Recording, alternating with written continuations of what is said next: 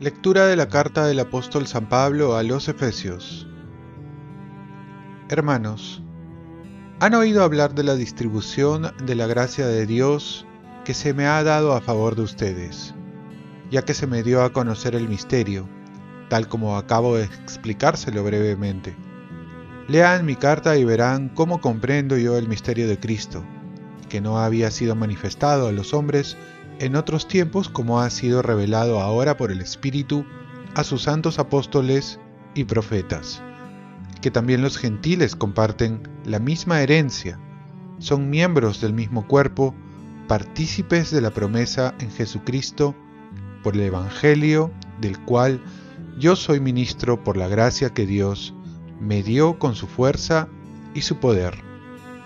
A mí, el menor de todos los santos, se me ha dado esta gracia, anunciar a los gentiles la riqueza insondable de Cristo, aclarar a todos la realización del misterio, escondido desde el principio de los siglos en Dios, creador de todo. Así, mediante la Iglesia, los principados y potestades en los cielos conocen ahora la multiforme sabiduría de Dios, según el designio eterno, realizado en Cristo Jesús, Señor nuestro, por quien tenemos libre y confiado acceso a Dios por la fe en Él. Palabra de Dios. Salmo responsorial. Sacarán aguas con gozo de las fuentes de la salvación. El Señor es mi Dios y Salvador. Confiaré y no temeré, porque mi fuerza y mi poder es el Señor, Él fue mi salvación, y sacarán aguas con gozo de las fuentes de la salvación. Sacarán aguas con gozo de las fuentes de la salvación. Den gracias al Señor, invoquen su nombre, cuenten a los pueblos sus hazañas, proclamen que su nombre es excelso. Sacarán aguas con gozo de las fuentes de la salvación. Toquen instrumentos para el Señor, que hizo proezas. Anúncienlas a toda la tierra. Griten jubilosos, habitantes de Sión, que grande es en medio de ti el Santo de Israel. Sacarán aguas con gozo de las fuentes de la salvación. Lectura del Santo Evangelio según San Lucas. En aquel tiempo, Jesús dijo a sus discípulos, Comprendan que si supiera el dueño de casa a qué hora viene el ladrón, no le dejaría asaltar su casa. Lo mismo ustedes, estén preparados, porque a la hora que menos piensen viene el Hijo del Hombre. Pedro le preguntó, Señor, ¿has dicho esa parábola por nosotros o por todos? El Señor le respondió, ¿quién es el administrador fiel y prudente a quien el amo ha puesto al frente de su servidumbre para que les reparta la ración de alimentos a sus horas? Bienaventurado el criado a quien su señor al llegar lo encuentre portándose así. En verdad les digo, que lo pondrá al frente de todos sus bienes.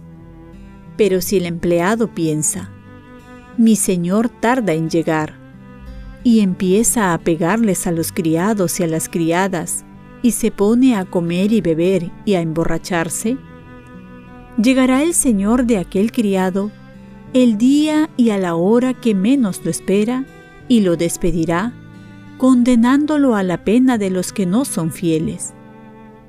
El criado que conoce la voluntad de su Señor, pero no está preparado y no obra según su voluntad, recibirá un castigo muy severo.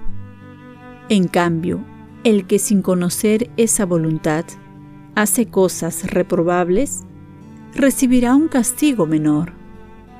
A quien se le dio mucho, se le exigirá mucho. A quien se le confió mucho, se le pedirá mucho más. Palabra del Señor.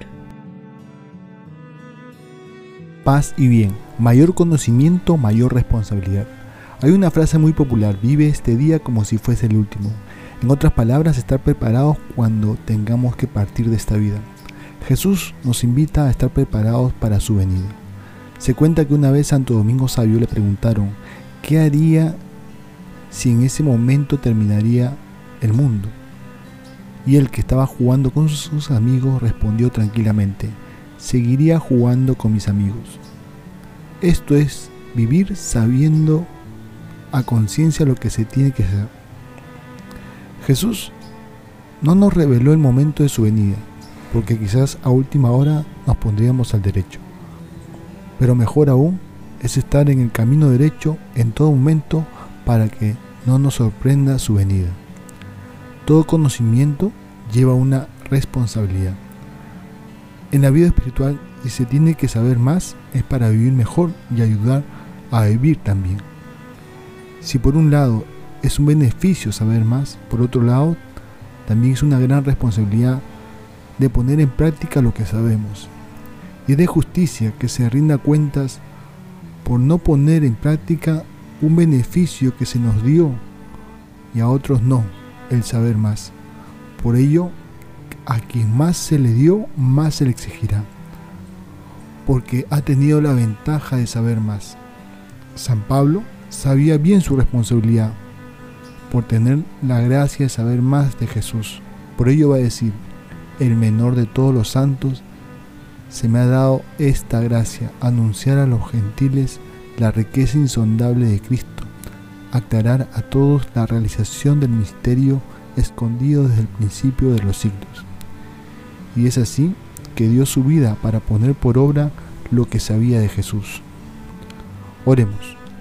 Virgen María, ayúdame a hacer sencillamente en este día lo que tengo que hacer y que mi deber sea realizar todo con ánimo, sin pereza, no caer en la rutina, sino motivarme con el amor de Jesús. Ofrezcamos nuestro día. Dios Padre nuestro, yo te ofrezco toda mi jornada en unión con el corazón de tu Hijo Jesucristo que siga ofreciéndose a ti en la Eucaristía para la salvación del mundo. Que el Espíritu Santo sea mi guía y mi fuerza en este día para ser testigo de tu amor. Con María, la Madre del Señor y de la Iglesia, te pido por las intenciones del Papa. Con San José Obrero, te encomiendo mi trabajo y mis actividades de hoy para que se haga en mí tu voluntad. Y la bendición de Dios Todopoderoso, Padre, Hijo y Espíritu Santo, descienda sobre ti. Cuenta con mis oraciones que yo cuento con las tuyas y que tengas un santo día.